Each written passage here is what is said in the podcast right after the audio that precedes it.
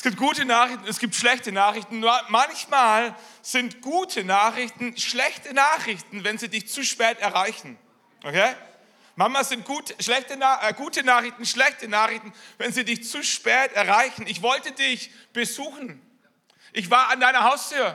Ich habe geklingelt und denkst dir, wenn ich es gewusst hätte, wenn ich es gewusst hätte, wäre ich doch früher nach Hause gekommen, wäre ich nicht mehr einkaufen gegangen.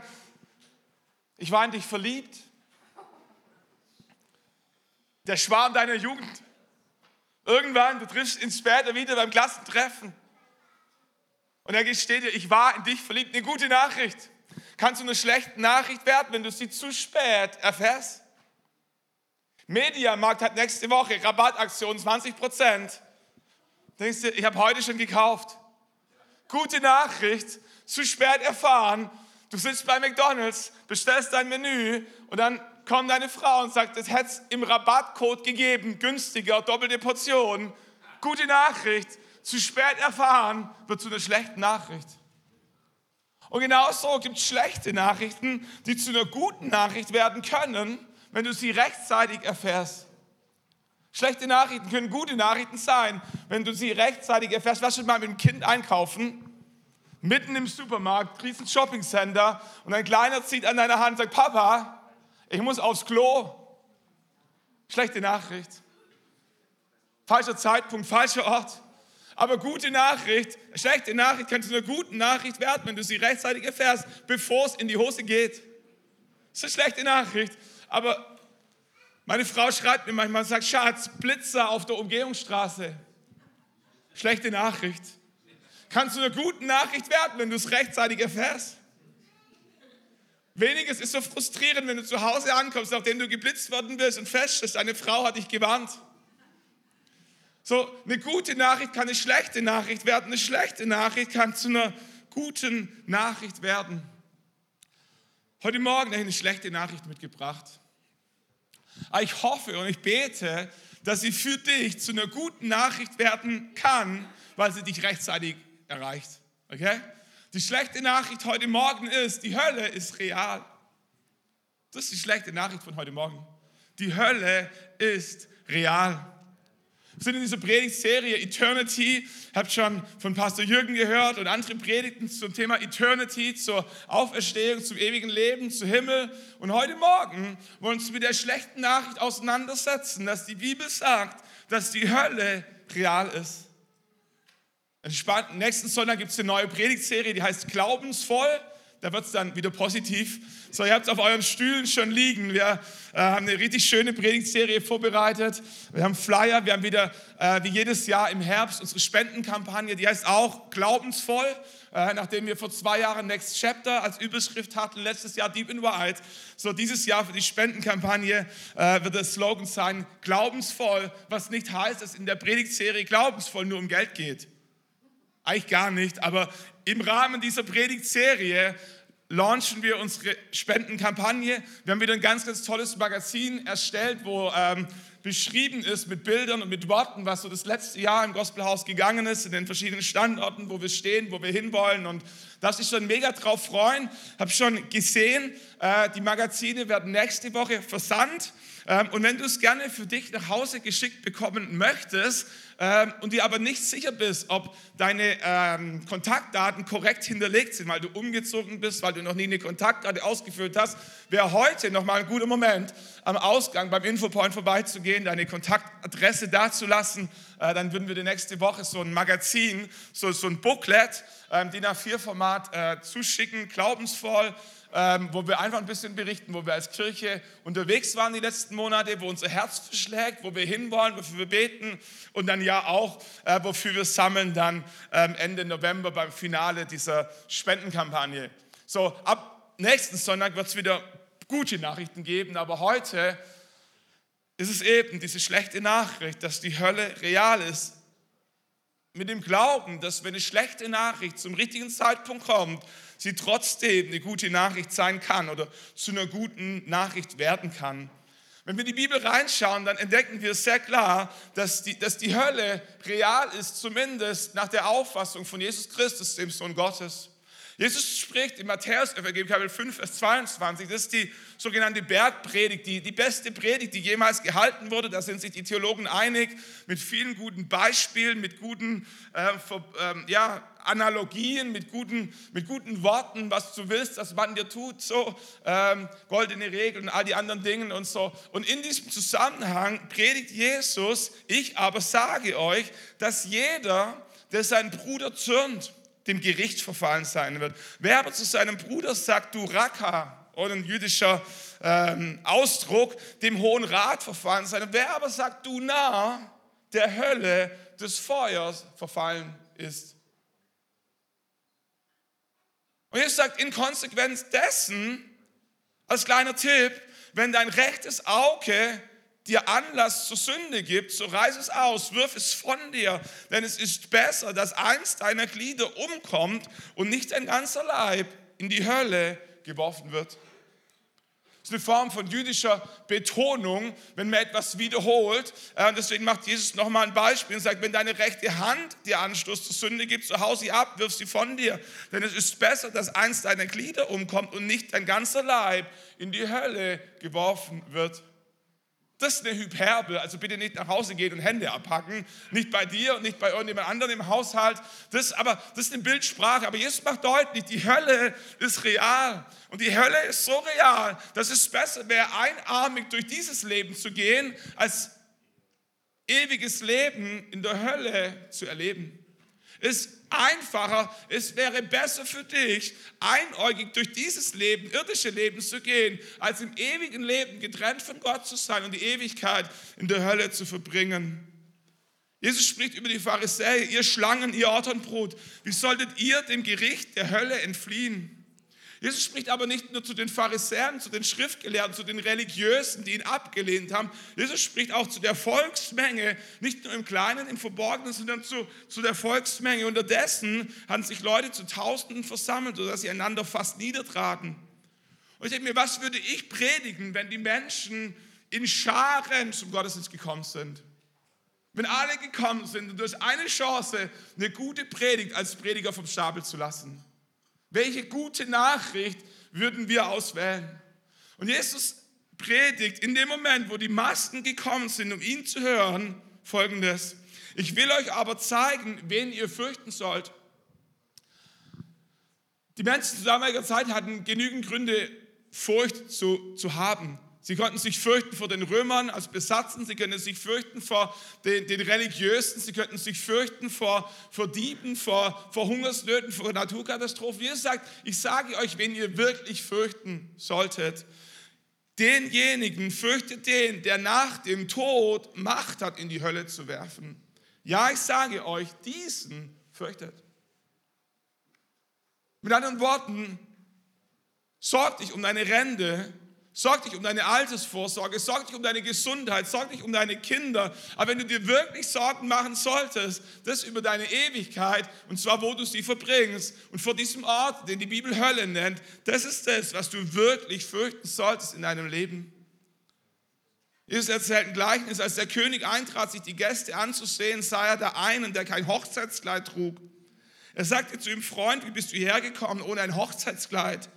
Der aber blieb stumm. Da sagte der König zu seinen Dienern, bindet ihm die Hände und die Füße, werft ihn hinaus in die äußerste Finsternis, was ein Bild für die Hölle ist. Dort wird Heulen und Zähle klappern sein.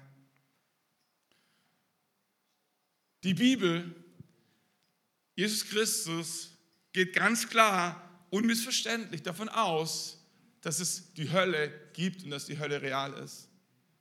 Es gibt eigentlich nur zwei Optionen, Entweder du glaubst, dass mit diesem, mit diesem irdischen Leben alles aus ist, oder du glaubst, dass es nach diesem irdischen Leben in irgendeiner Form weitergeht. Wenn du aber glaubst, dass mit diesem irdischen Leben alles aus ist, dann stehst du vor der Frage, was ist der Sinn des Lebens? Welchen Sinn macht dieses Leben, wenn es danach einfach vorbei wäre? In der Schule wurde uns immer erklärt, wir lernen nicht für die Schule, sondern fürs Leben nach der Schule. Weil jeder Lehrer versteht, wenn nach der Schule alles aus wäre, macht Schule keinen Sinn. Schule macht nur dann Sinn, wenn es nach der Schule weitergeht. Wenn, wenn, wenn mit dem Abitur alles aus wäre, spielt es keine Rolle, welche Note du im Abitur hättest, ob du überhaupt Abitur hättest, wie alt du, wie oft du wiederholt hast, bist du, spielt, macht alles keine Rolle. Wenn es nach dem Abitur zu Ende ist, lass uns essen und trinken und schlafen und fröhlich sein, denn es spielt keine Rolle. Wenn, wenn, wenn mit deinem irdischen Tod alles zu Ende ist, macht dieses Leben hier auf dieser Erde keinen Sinn. Macht keinen Unterschied. Spielt, spielt keine Rolle, ob du reich, ob du arm bist, alles, ist alles nur für einen kurzen Moment. Dein irdisches Leben gewinnt in diesem Moment an Sinn, wenn es nach diesem Leben weitergeht. Und dein Leben die, hier auf dieser Erde, die, die Beziehung zu Gott, die du entwickelst auf dieser Erde, den Unterschied macht für die Ewigkeit. So jeder Einzelne von uns muss sich entscheiden, was er glauben möchte, ob, ob mit dem Tod alles aus ist. Dann stehst du vor der großen Frage, welches Sinn hat dann dein Leben? Oder du realisierst doch, ich glaube, nach dem Tod kommt ewiges Leben. Und wenn ewiges Leben nach dem Tod kommt, ist die Frage, gibt es einen Himmel und gibt es eine Hölle? Und irgendwie wäre es ein schöner Gedanke, wenn die Hölle nicht real wäre und irgendwie einfach alle in den Himmel kommen würden, weil es halt irgendwie schöner ist. Weil es irgendwie, wir, wir lieben Filme mit Happy End. Wie, wie schön wäre das, wenn nach all dem Drama hier auf dieser Erde, nach all dem Leid, nach all den Enttäuschungen, nach all dem Schmerz, nach all den Versagen, wenn am Ende einfach alle irgendwie in den Himmel kommen würden, wäre doch nice. Wisst ihr, wenn es keine Hölle gäbe, wäre es irgendwie nett, aber irgendwie auch ungerecht. Ungerecht in zweierlei Hinsicht. Wenn es keine Hölle gäbe, wäre es ungerecht in derlei Hinsicht, dass du Menschen in der Hölle wieder begegnen würdest, wo du denkst, dass der hier ist, ist nicht fair. Wie der mich behandelt hat, wie der mit mir umgegangen ist, wie der über mich gesprochen hat. Und du siehst auf einmal deinen Chef, deine Eltern, dein, du siehst Menschen im Himmel, wo du denkst, es ist nicht fair, es ist nicht gerecht, dass die hier sind. Ist aber auch insofern ungerecht, dass Menschen im Himmel sein müssten, die dort gar nicht sein wollen. Wenn es keine Hölle gäbe, müssten Menschen im Himmel sein, die gar nicht im Himmel sein wollen. Im Umgangssprachlichen gibt es so diesen Begriff vom goldenen Käfig. Ein goldener Käfig ist, ist, ein, ist ein Setting, eine Situation, wo du von außen betrachtet denkst, wie großartig ist das? Was für ein Haus, was für ein Villa, was für ein Leben, was für ein Ruhm, was für... Aber für die Person, die drin ist, ist ein Gefängnis. Warum? Weil sie, so schön es ist, nicht raus kann. Ein goldener Käfig. Wenn es keine Hölle gäbe, wäre der Himmel für all die, die nicht dort sein wollen, ein goldener Käfig. Und deswegen, deswegen ist die Existenz einer Hölle die größte Ehre, die Gott deinem und meinem freien Willen zuteilkommen werden lassen kann. Wenn es keine Hölle gäbe, gäbe es auch keinen freien Willen. Weil unterm Strich alle im Himmel sein müssten, ob sie wollen oder nicht. Und wenn Gott deinen und meinen freien Willen ernst nehmen will, wenn Gott deinen und meinen freien Willen respektieren will, dann muss es geradezu eine Hölle geben, ob sie schön ist oder nicht. Jesus macht deutlich, die Hölle ist real. Und wenn wir in die Kirchengeschichte reinschauen, dann entdecken wir 2000 Jahre, wo Menschen mit diesem Gedanken überhaupt keine Mühe hatten. Für, für Jahrhunderte war es für Menschen völlig normal, davon auszugehen, Gottes Wort zu lesen, die Bibel zu verstehen und zu realisieren, Himmel und Hölle sind real. Erst die letzten Jahrzehnte meinen Menschen, sie werden schlauer wie all die Generationen, die ihnen vorausgegangen sind. Und ich sage nicht, dass die Kirchengeschichte immer alles richtig gemacht hat. Ich sage auch nicht, dass die Kirchenväter immer alles richtig verstanden haben. Aber ich glaube, man sollte gute Gründe haben, wenn man heute lebt und denkt, ich weiß es besser, wie all die Generationen, die vor mir gegangen sind. Wenn du deine Bibel liest und Dinge rausliest, die noch keiner rausgelesen hat, soll es zumindest mal ins Nachdenken kommen. Die, die Arroganz die Arroganz, mit der manche heute die Bibel lesen und denken, sie könnten die Hölle rausradieren, ist mit Worten kaum zu beschreiben. Über, über Jahrhunderte der Kirchengeschichte war es für die Kirche, war es für die Menschen völlig normal, wenn sie die Bibel gelesen haben, zu verstehen, dass die Hölle sehr real ist. Wenn du, wenn du, wenn du Kunst anschaust in der, in, im, Mittelalter, waren, waren Bilder vom, vom Feuer, Bilder vom Hölle, von der Hölle völlig normal. Ich habe mal ein Bild mitgebracht, sieht man vielleicht in der Auflösung ein bisschen schlecht. Das ist in München, in der alten Pinakothek, äh, wo diese Kunstwerke aus dieser Epoche ähm, stehen. Und ihr seht ein bisschen die Größenordnung, wenn ihr mit den Menschen vergleicht. Das ist ein Bild von, lass mich nachschauen, von, von Rubens, der Höllensturz der Verdammten der Höllensturz der Verdammten. Und die Kirchengeschichte ist voll von Bildern, wo Künstler sich überlegt haben, wie die Hölle wohl aussieht. Dass es eine Hölle gibt, war für die Menschen der damaligen Zeit völlig normal. Michelangelo hat die Sixtinische Kapelle bemalt und es gibt ein Kunstwerk über 200 Quadratmeter Größe. 200 Quadratmeter, das ist eine ganze Wand, eine Innenwand das jüngste Gericht von Michelangelo, wo Menschen sterben, vor Gott stehen, vor seinem Thron, vor seinem Gericht und die einen in den Himmel kommen und die anderen ins Feuer geworfen werden. War für die Menschen der Kirchengeschichte völlig normal. Die Frage ist, wie, wie müssen wir uns die Hölle vorstellen? Haben wir ins Internet reingeschaut, da heißt es, im Himmel öffnet ein Engländer die Tür und ein Franzose kocht. Der Italiener sorgt für Unterhaltung und der Deutsche organisiert alles. Das ist der Himmel. Das ist der Himmel. In der Hölle öffnet ein Franzose die Tür und ein Engländer kocht. Der Deutsche sorgt für die Unterhaltung und der Italiener organisiert alles. Das ist die Hölle.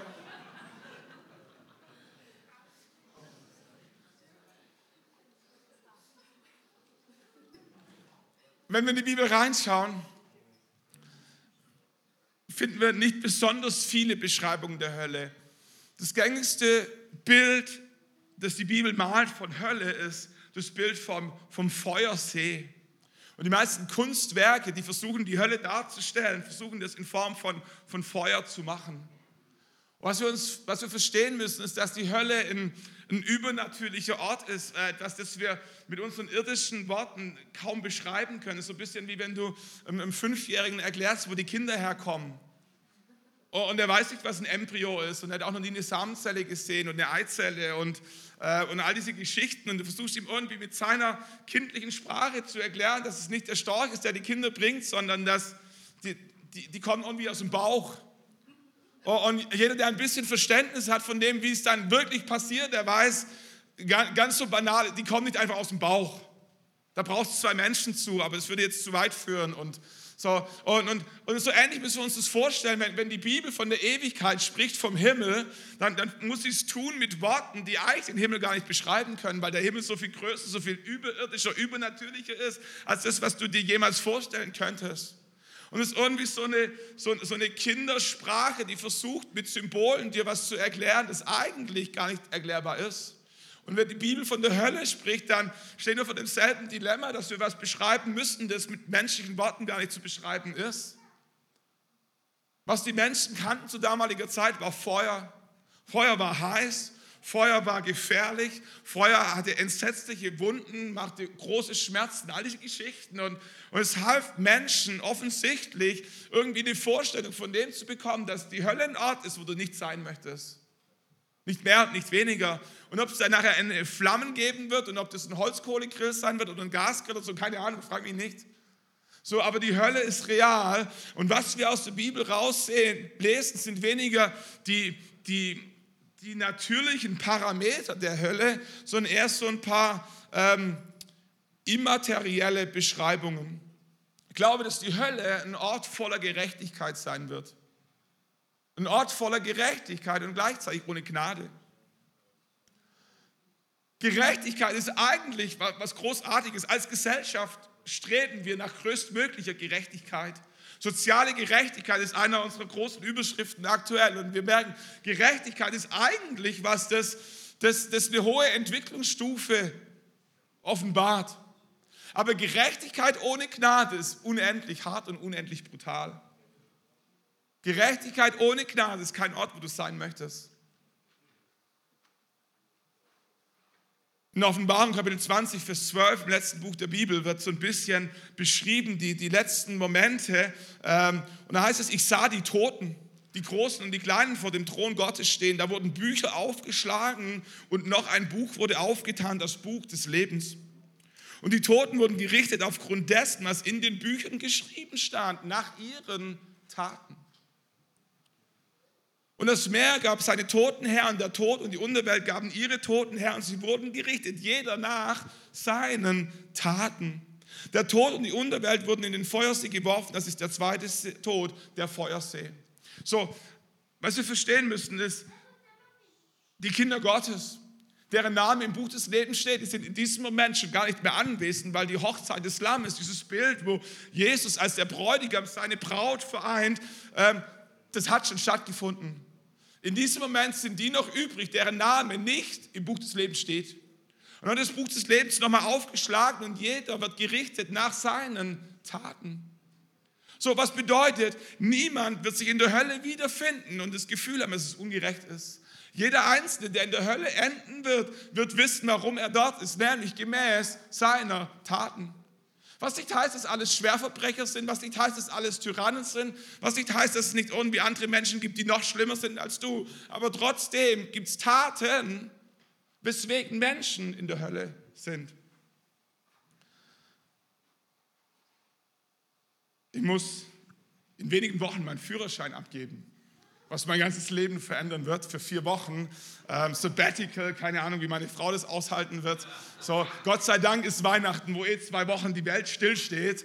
Und so, ich werde noch mehr essen als sonst und äh, irgendwie gucken, wie ich die anderen zwei Wochen auch noch rumkriege. Und der Grund ist, weil ich am 27. August um 12.57 Uhr die zulässige Ortsgeschwindigkeit von 50 Kilometer, von 70 Kilometer außerorts um 25 Kilometer gleich überschritten hatte.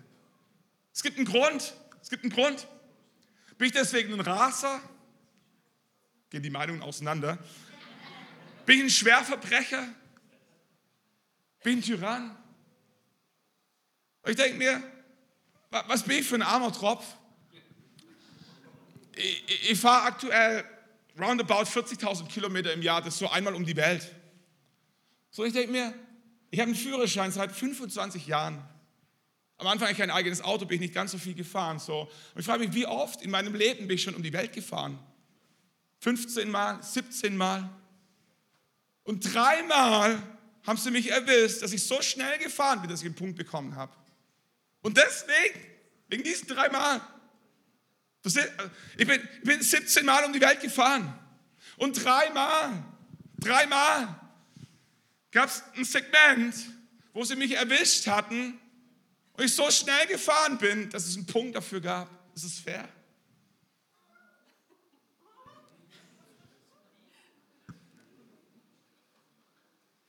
Es hat einen Grund. Es hat einen Grund, warum ich meinen Führerschein abgeben muss. Finde ich schön? Nein. Weiß ich warum? Oh ja. Oh ja. Das sind den Gedanken.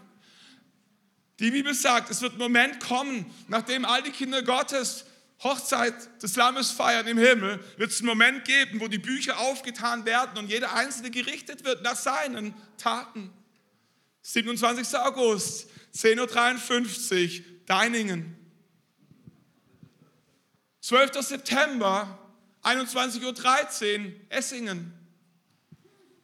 10. November, 17.23 Uhr, Westhausen.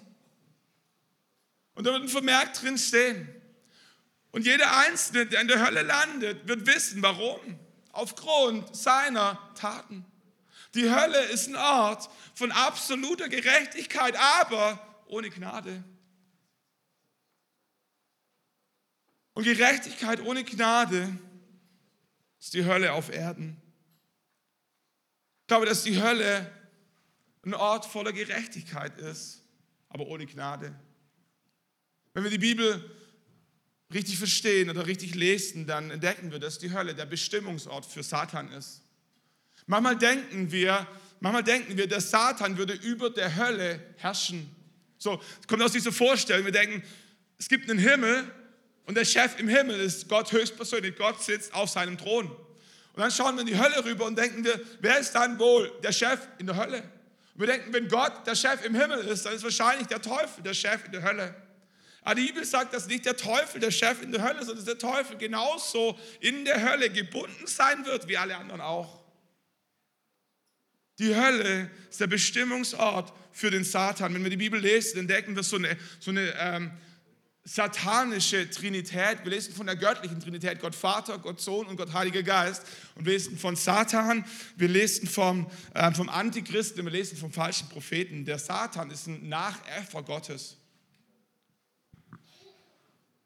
Die Bibel verwendet verschiedene Begriffe vom Teufel. Wir lesen von Satan hebräisch, wir lesen vom Diabolos griechisch, wir lesen von Luzifer lateinisch. Und all diese Begriffe meinen dieselbe Person, das ist der Teufel. Und äh,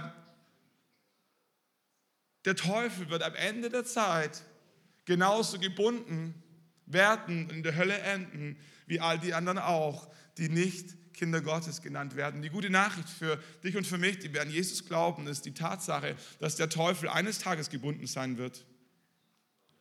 Wir haben eine Familie bei uns im Gospelhaus in Nördlingen. Wir sitzen ein kleines Schloss mit einer wunderschönen Parkanlage, ähm, schön renoviert und so. Äh, und weil es so ein bisschen außerhalb ist und weil sie Hunde lieben, haben sie sich zwei angeschafft, so zwei Dobermänner. So richtig, richtige Hunde. Und, und, jedes Mal, wenn ich so bei ihnen auf, aufs Gelände fahre, dann musst du, musst du wie so ein kleines Schlösschen, stellst dein Auto außen ab und dann läufst du so an dieses Hoftor und die Türe geht auf und du gehst dann rein und du weißt, irgendwo hier sind die Hunde. Und du weißt nicht wo. Und es ist immer ein befreiendes Gefühl, wenn dann die Hunde irgendwann an der Leine sind und am liebsten irgendwo im Zwinger, weil du weißt, jetzt kann ich es genießen. Aber solange die Hunde noch frei herumlaufen, ist immer so ein komisches Gefühl. Du denkst, schöne Gegend, schöne Pflanzen, schöne Bäume, schöne, schöne Bank, schönes Essen, aber wo ist der Hund? Und die gute Nachricht für dich und für mich ist, dass, dass der Satan, dass ein Moment kommt, wo der Satan gebunden sein wird für, für alle Ewigkeit. Das bedeutet, dass der Himmel ein sicherer Ort ist. Dass der Himmel ein Ort ist, wo du ohne Angst, ohne Furcht durchs Leben gehen kannst und weißt, mir wird nichts mehr passieren. Da gibt es keine Schlange mehr, die dich verführt. Da gibt es keine Schlange mehr, die dich belügt. Der Teufel ist gebunden und wird nie mehr rauskommen. Der Teufel regiert nicht über die Hölle. Der Teufel ist genauso gebunden in dieser Hölle. Ich glaube, dass die Hölle ein Ort voller Anarchie ist. Meine persönliche Überzeugung ist, oder meine persönlichen Gedanken ist nicht, ich habe hab keinen Bibelvers, aber was ich verstanden habe, ist, dass der Teufel in der Hölle gebunden sein wird. Was ich verstanden habe, ist, dass Gott im Himmel thront und angebetet wird für alle Ewigkeit. Was bedeutet, dass in der Hölle jeder machen kann, was er will? Es gibt keine ordnende Kraft mehr. Und was passiert, wenn es keine Gesetze und keine ordnende Kraft mehr gibt? Die Gesetze durchsetzt, das sehen wir in jeder Bürgerkriegssituation, in jeder Katastrophe, Überflutung, Naturkatastrophe, was immer. Wenn Menschen anfangen, ihren Trieben, ihren Gedanken freien Lauf zu lassen, was für ein entsetzlicher Ort. Plünderungen, Diebstahl, Mord, Vergewaltigung, Missbrauch und so. Normale Menschen, normale Menschen eskalieren in dem Moment, wo es keine ordnende Hand mehr gibt. Jeder, der drei Kinder hat, weiß, wovon ich spreche liebenswürdige Wesen. Wenn Papa und Mama da ist, können die so lieb sein und brav sein und am Tisch sitzen, alles in Ordnung. Aber wehe, es gibt keine Regeln mehr und niemand mehr, der die Regeln durchsetzt, werden deine Kinder auf einmal zu Monstern. Ein bisschen über. Aber den Gedanken. Ich glaube, dass die Hölle ein Ort ist voller Anarchie, wo, wo jeder sich selber überlassen sein wird und was für eine Atmosphäre. Was für eine Lieblosigkeit, was für, was für ein Egoismus. Was für, was für Qualen Menschen durchleiden müssen, die, die dort sein werden. Wir trauen uns heute kaum noch über die Hölle zu sprechen. Einmal, weil es nicht besonders populär ist, gibt es nicht besonders viel Applaus, ist nicht besonders ermutigend. Ich glaube, der zweite Grund, warum wir heute uns nicht mehr so trauen, über die Hölle zu sprechen, ist, weil mit der Hölle schon ganz viel Schindluder getrieben wurde. Wenn wir ins Mittelalter reinschauen, die ganzen Ablasshandelsgeschichten und so, dann scheuen wir uns heute als Kirche diese Realität von Hölle zu predigen, weil wir wissen, mit diesem Gedanken, mit diesem Gedanken wurden schon ganz, ganz viele Menschen betrogen. Im Mittelalter wurde Menschen verkauft, dass sie durch Geld ihre Seele freikaufen können vom, vom Fegefeuer. Dass Menschen, die katholische Kirche hat Geld gebraucht für den Petersdom in Rom und Papst Leo hat sich gedacht, der Gedanke vom Ablasshandel ist gar nicht so schlecht, äh, damit finanzieren wir den Petersdom. Und hat seine Prediger durchs Land geschickt. Wenn das Geld im Kasten klingt, die Seele in den Himmel springt, soll Johann Tetzel gepredigt haben. In England hat man gepredigt, in half an hour at the most, the soul is with the Holy Ghost. Und man hat Menschen, das Geld, man, es gab, wusste ich gar nicht, es gab, es gab unterschiedliche Preiskategorien, je nachdem, wie viel Menschen verdient haben. Aber der Gedanke war immer dasselbe. Menschen wurde Angst gemacht mit der Vorstellung von der Hölle. Und Menschen wurde Geld aus der Tasche gezogen mit dem Vorwand, dass sie sich die Höllenqualen ersparen könnten, wenn sie jetzt fröhlich spenden. Und heute trauen wir uns als Kirche nicht mehr über die Hölle predigen, weil, weil wir Menschen nicht Angst machen wollen. Aber wisst ihr, eine schlechte Nachricht kann zu einer guten Nachricht werden, wenn du sie rechtzeitig erfährst. Und deswegen ist nicht unsere Hauptmessage als Gospelhaus, aber es ist ein Teil des Evangeliums, dass die Hölle real ist, dass die Hölle ein Ort voller Gerechtigkeit und ohne Gnade ist, dass die Hölle der Bestimmungsort für den Teufel ist und dass jeder Einzelne sich, sich positionieren muss. Die katholische Kirche hat diese Lehre vom Fegefeuer entwickelt, diesen Gedanken, dass Menschen, nachdem sie sterben, noch so ihre letzte Schuld abbüßen müssen und wenn sie lang genug drin waren, dann, dann reicht es schon irgendwann auch für den Himmel. Aber wenn wir in die Bibel reinschauen, dann entdecken wir diesen Gedanken von einem Fegefeuer nicht wirklich, nicht wirklich. Wenn ich es richtig verstanden habe, basiert dieser Gedanke vom Fegefeuer auf 1. Korinther 3, Vers 12. Da heißt es, ob nun einer mit Gold, Silber, Edelstein, Holz, Heu oder Stroh auf dem Fundament weiterbaut, eines jeden Werk wird offenbar werden. Denn der Tag des Gerichts wird es ans Licht bringen, weil er sich im Feuer offenbart. Wie eines jeden Werk beschaffen ist, das Feuer wird es prüfen. Hat das Werk, das einer aufgebaut hat, Bestand, so wird er Lohn empfangen. Und jetzt kommt, verbrennt sein Werk, so wird er Schaden erleiden. Er selbst aber wird gerettet werden, freilich wie durchs Feuer hindurch. Und wenn wir nur diese Bibelstelle lesen, dann denken wir, ja, klingt wie ein Fegefeuer. Klingt wie ein Fegefeuer, klingt wie ein Ort, wo Menschen, die gestorben dorthin kommen. Und dann wird ihr ganzes Leben nochmal durchs Feuer erhitzt, manches wird verbrennen am Ende werden sie wie durchs Feuer hindurch gerettet werden. Aber was wir verstehen müssen, wenn wir den Kontext dieses Verses anschauen, ist, dass Gott an dieser Stelle zu Menschen spricht, die im Reich Gottes mitarbeiten. Vers 9, denn wir sind Gottes Mitarbeiter. Gottes Ackerfeld und Gottes Bau seid ihr. Gemäß der Gnade Gottes, die mir gegeben wurde, habe ich als kundiger Baumeister das Fundament gelegt. Ein anderer baut darauf weiter. Jeder aber sehe zu, wie er darauf weiterbaut. Denn ein anderes Fundament kann niemand legen als das, welches gelegt ist, Jesus Christus. Paulus spricht über sich und Paulus spricht zu all denjenigen, die im Reich Gottes als Mitarbeiter unterwegs sind und sagt, es gibt nur ein einziges Fundament, das gelegt ist von Jesus Christus. Und was wir tun als Mitarbeiter im Reich Gottes, ist, dass wir auf dieses Fundament von Jesus Christus aufbauen, so gut wir können. Und dann sagt Paulus, wird es eines Tages den Moment geben, wo wir vor Gott stehen und wo wir erleben werden, dass nicht alles, was wir mit unserem Leben oder während unserer Lebzeit gebaut haben, vor Gott Bestand hat. Warum? Weil nicht alles Ewigkeitswert hat.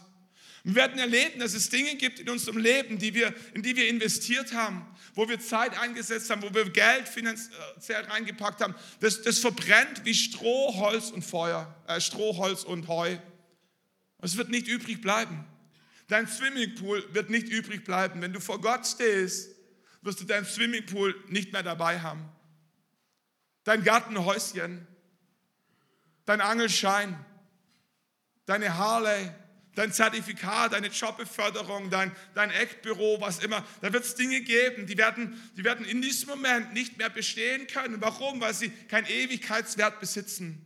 Und dann wird es andere Dinge geben, die sind wie Gold, wie Silber, die werden in diesem Feuer bestehen bleiben. Du wirst in den Himmel einziehen und du wirst, wirst entdecken, ich habe ich hab Schätze im Himmel gesammelt.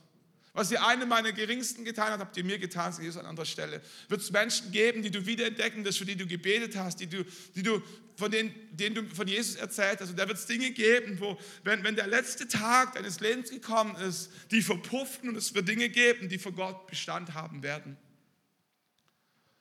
Und dann sagt Paulus, wird es Einzelne geben, die als Mitarbeiter im Reich Gottes unterwegs waren, mit einer guten Motivation,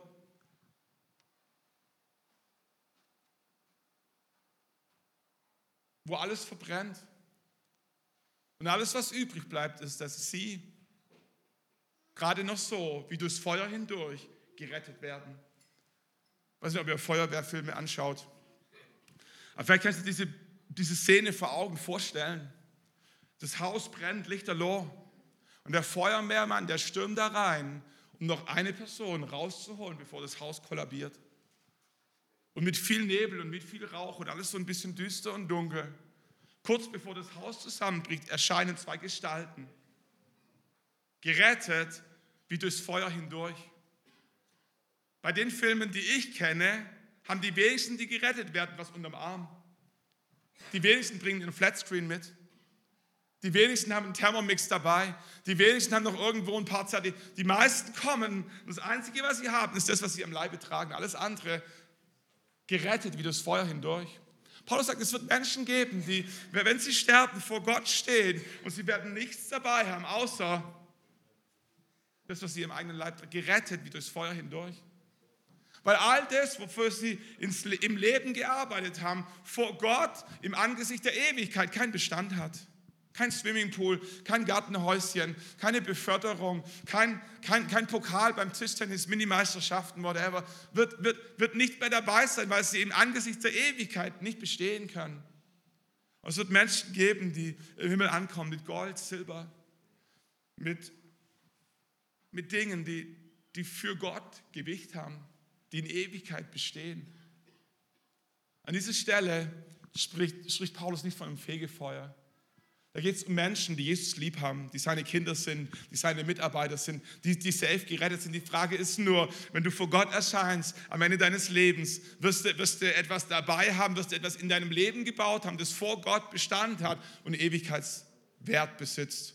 Oder wirst du vor Gott stehen, gerettet wie durchs Feuer hindurch. Was die Bibel nicht kennt, ist ein Fegefeuer. Das Einzige, was die Bibel kennt, ist ein Totenreich. Die Bibel spricht von der Hölle, vom Feuersee und die Bibel spricht vom Totenreich. Die Bibel spricht vom, vom Himmel, vom neuen Jerusalem und die, äh, die Bibel spricht vom Schoß Abrahams. Gibt es ein Gleichnis in den Evangelien, wo der arme Lazarus auf dem Schoß Abrahams sitzt In Offenbarung Kapitel 20, Vers 13 heißt es, das Meer gab seine Toten her und der Tod und das Totenreich gab ihre Toten her und sie wurden gerichtet, jeder nach seinen Taten. Und der Tod und das Totenreich wurde in den Feuersee geworfen, das ist der zweite Tod, der Feuersee. So, wir, sehen, die Bibel spricht von der Hölle und die Bibel spricht von einem Totenreich. Müsst ihr vorstellen, wie, wie Untersuchungshaft und Strafvollzugshaft. Das ist dasselbe Gefängnis, aber es ist rechtlich ein anderer Status. So, wer in Untersuchungshaft sitzt, der sitzt auch schon im Gefängnis. Aber er ist noch nicht rechtmäßig verurteilt, deswegen ist es nicht Strafvollzugshaft, sondern es ist nur Untersuchungshaft. Aber für jemanden, der Mörder ist, macht es keinen Unterschied, weil auch nach dem Gerichtsurteil er immer noch im Gefängnis sein wird. Ist nur das, der Titel ist ein anderer. So, und genauso spricht die Bibel von einem Totenreich, Untersuchungshaft, wo Menschen, die verstorben sind, sich befinden, solange bis das jüngste Gericht stattfindet und Gott das finale Urteil spricht, schuldig. Ewige Verdammnis, Feuersee. Und Menschen werden wechseln vom Totenreich in die Hölle, in den Feuersee, von Untersuchungshaft in Strafvollzugshaft. Ähm, so, und, und, manchmal unterscheidet die Bibel genau und manchmal wird es einfach alles zusammengeworfen und so. Jesus sagt zum Schächer am Kreuz, heute noch wirst du mit mir im Paradies sein. Das ist wie das Totenreich, nur, nur gut, nur gut. Die Hochzeit des Lammes und danach kommt das neue Jerusalem, der Himmel. So, aber weil die Hochzeit des Lammes noch nicht stattgefunden hat, sagt Jesus zu seinem, zum Schächer am Kreuz, heute noch wirst du mit mir im Paradies sein. Der ist schon bei Gott, dem geht's gut, der hat auch keine Schmerzen, hat keine Sorgen und so, alles easy. Aber der Rechtsstatus ist ein Unterschied, ob du in Untersuchungshaft sitzt oder in Strafvollzugshaft. Und weil die Hochzeit des Lammes erst später stattfindet, sind Menschen jetzt Finale, was mir wichtig ist, dass wir verstehen, die Hölle war nie Gottes Plan A. Gott hat nicht die Hölle erschaffen und sich dann überlegt, wen stecken wir denn da rein? Lass mal Menschen schaffen nach unserem Ebenbild. Uns gleich. Um dann das Haar in der Suppe zu finden, sie gefangen zu nehmen, zu quälen und in der Hölle die Ewigkeit verbringt. Das war nicht Gottes Plan. Gott hat das Paradies geschaffen, weil er mit Adam und Eva Gemeinschaft haben wollte. Und als die Schlange kam und Adam und Eva verführte, hat Gott sich entschieden, den freien Willen des Menschen zu respektieren. Das hat sein Herz gebrochen. Adam und Eva aus diesem Paradies, das er extra für sie geschaffen hat, rauswerfen zu müssen. Aber er hat ihre Entscheidung akzeptiert und seitdem werden Menschen geboren, getrennt von Gott. Das war nie Gottes Plan. Und Gott hat sich auf den Weg gemacht, eine Brücke zu bauen, damit Mensch und Gott wieder vereint sein können. Sein Sohn Jesus Christus wurde Mensch, starb für deine und für meine Schuld am Kreuz von Golgatha, damit du und ich errettet werden können, dass wir die Ewigkeit bei Gott im Himmel verbringen können. Aber genauso wie Gott den freien Willen von Adam und Eva akzeptiert hat, wird er auch deinen und meinen freien Willen akzeptieren. Und aus diesem Grund wurde die Hölle eine Notwendigkeit. Es braucht den Ort für die Menschen, die sich auf dieser Erde entscheiden, ihr Leben ohne Gott leben zu wollen. Und es bricht Gottes Herz. Es bricht Gottes Herz. Gott hasst die Hölle. Gott hasst die Hölle. So wahr ich lebe, Spruch Gottes des Herrn, Ezekiel Kapitel 33, Vers 11. Ich habe kein Gefallen am Tod des Ungerechten. Gott hat einen Ausweg geschaffen. Paulus schreibt im Römerbrief Kapitel 6, Vers 23, der Sünde Sold ist der Tod. Sold ist immer das, was du verdienst. Das ist, was du durch dein Tun, durch deine Werke dir erarbeitet hast. Und was Menschen sich durch ihr Tun, durch ihre Werke, durch ihr Verhalten erarbeiten, ist der ewige Tod, ewige Trennung von Gott. Die Gabe Gottes aber gab es immer ein Geschenk, gab es immer ohne Verdienst, einfach aus Liebe. Die Gabe Gottes aber ist ewiges Leben in Jesus Christus, unserem Herrn.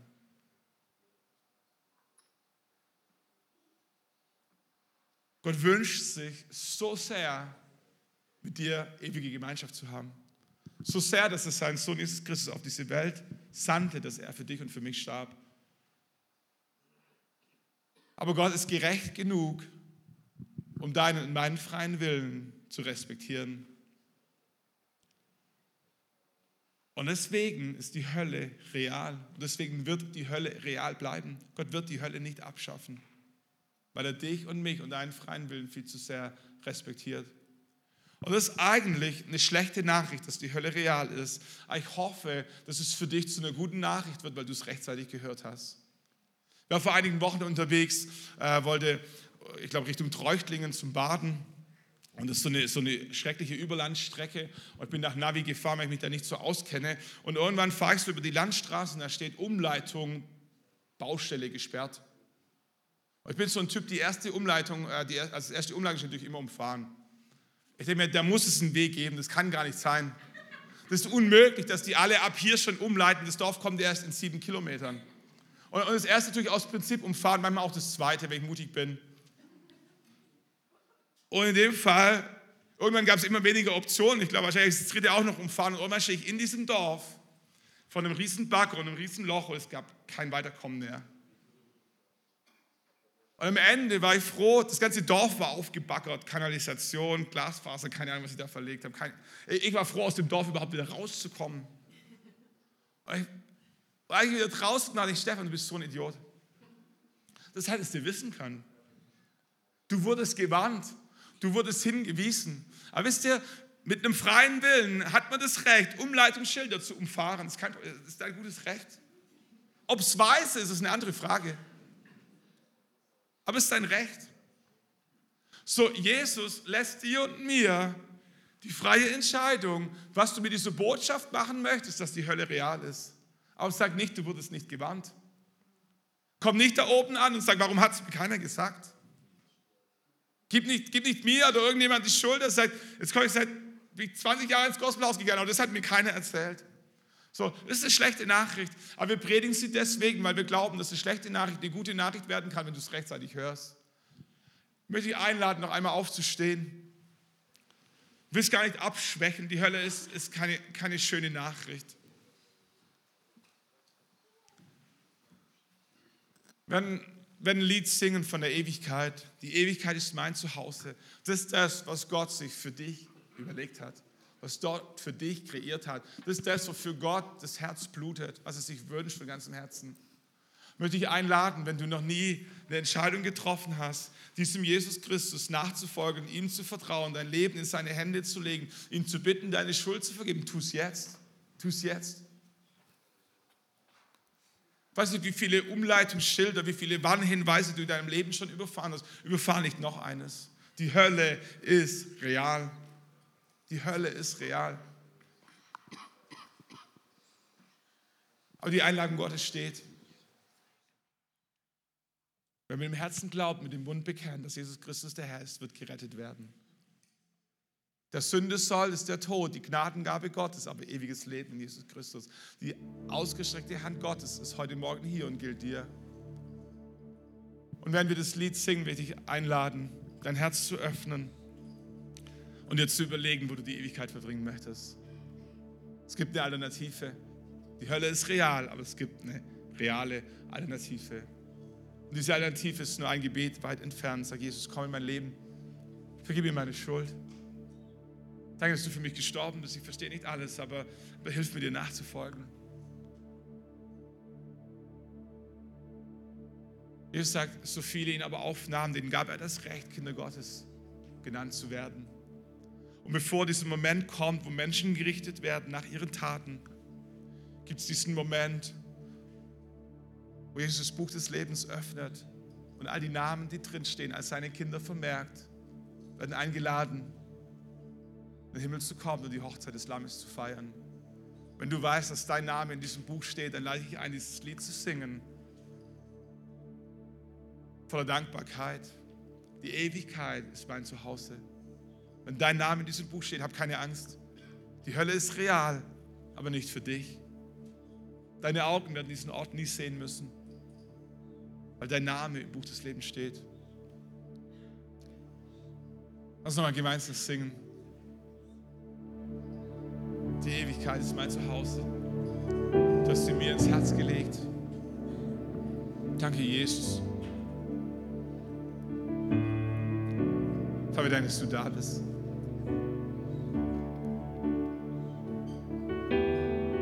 Für Gnade.